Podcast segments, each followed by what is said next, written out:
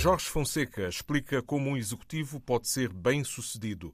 O patrão da consultora George, especializada em assessoria de executivos, também dá exemplos de países de língua portuguesa e de outros mercados africanos com falta de quadros. Tenho ajudado muita gente a, ir para Angola e Moçambique e a sair de Angola e Moçambique ou a mudar de emprego em Angola e Moçambique. São mercados que eu falo à distância há cerca de, posso dizer, à vontade, há 15 anos. E falo quase todos os dias há 11 anos com Angola e Moçambique. E com, eh, para além de Angola e Moçambique, há dois mercados com grande potencial, que é o Ghana e o Ruanda, também o Gabão, por exemplo, são mercados com falta de quadros e que estão a crescer bastante, em especial Gana e Ruanda. Mas Angola, eu falo com Angola quase todos os dias, até porque eu estou a apoiar várias pessoas, vários candidatos que estão em Angola, uns que querem mudar de emprego lá, outros por razões pessoais que querem sair lá, ou pessoas que estão em Portugal que gostavam muito de ir para Angola e para Moçambique. São mercados com especificidades, mas que de facto têm uma grande rotação de quadros e têm grande necessidade de quadros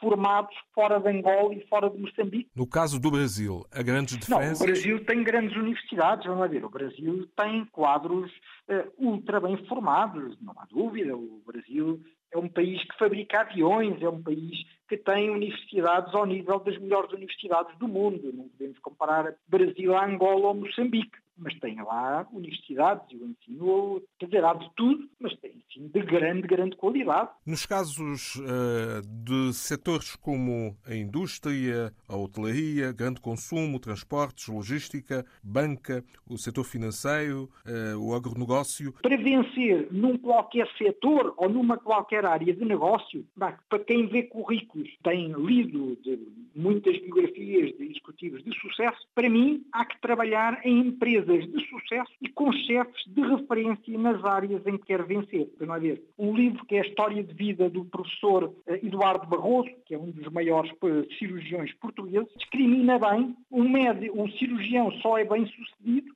se trabalhar em hospitais de referência nas áreas em que ele quer vencer e com chefes que puxem por ele e onde ele tenha hipótese de aprender on job com chefes de facto que são muito bons na área em que ele quer vencer. É muito importante um cirurgião numa fábrica o dono da fábrica pode ser o sou, mas ele já sabe que é o carola da medicina na fábrica cirurgia ou medicina numa fábrica é sempre coisas muito simples. O médico vence num grande hospital, é lá que faz coisas complexas. Com um advogado numa clínicazinha, etc., assim sempre pode ser o carola do direito nessa, nessa fábrica, que por acaso é do sul e paga bem, mas ele onde vence, onde consegue evoluir, é participar em coisas complexas na área em que ele quer vencer e com chefes que o possam uh, supervisionar e o possam ensinar on the job, como se diz, a fazer coisas